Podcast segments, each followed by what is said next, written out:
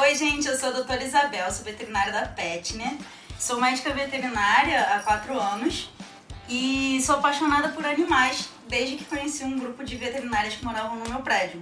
Elas me deram uma cachorrinha e depois me apaixonei por gatos desde que eu achei o gengibre na rua. E o gengibre está aqui hoje com a gente para falar sobre os mitos e verdades da castração de gatos. Eu realmente queria que ele participasse da gravação toda, mas se você sabe que gato não fica, a gente não pode controlar esses seres livres.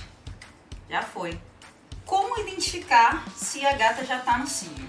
Você provavelmente já ouviu aquele miado no telhado.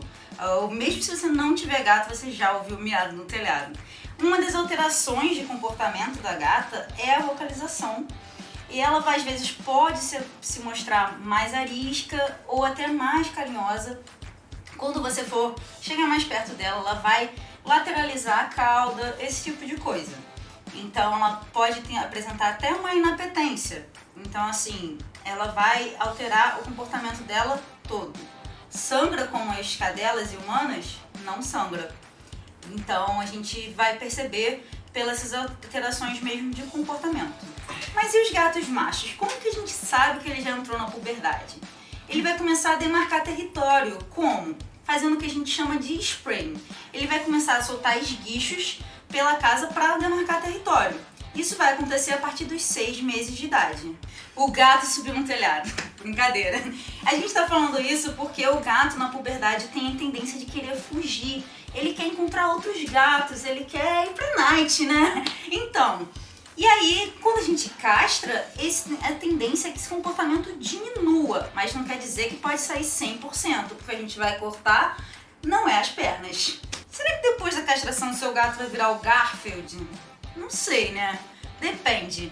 A gente tira então alguns órgãos, então a energia que ele comia não vai mais para aquele lugar e vai se transformar em gordura.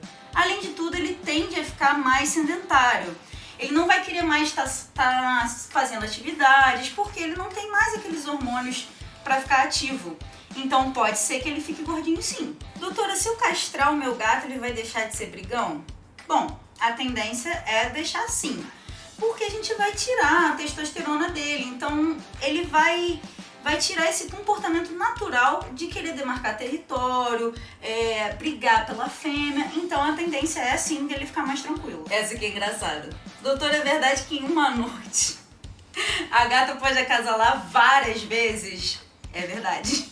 A cópula do gato é muito rápida e ela pode acasalar de 3 a 8 vezes em 30 minutos. E para finalizar, um convite especial, dia 17 de novembro às 19 horas, Dr. Gustavo Drummond, um especialista, dois clientes Petner Pro numa live super especial. Vem comigo!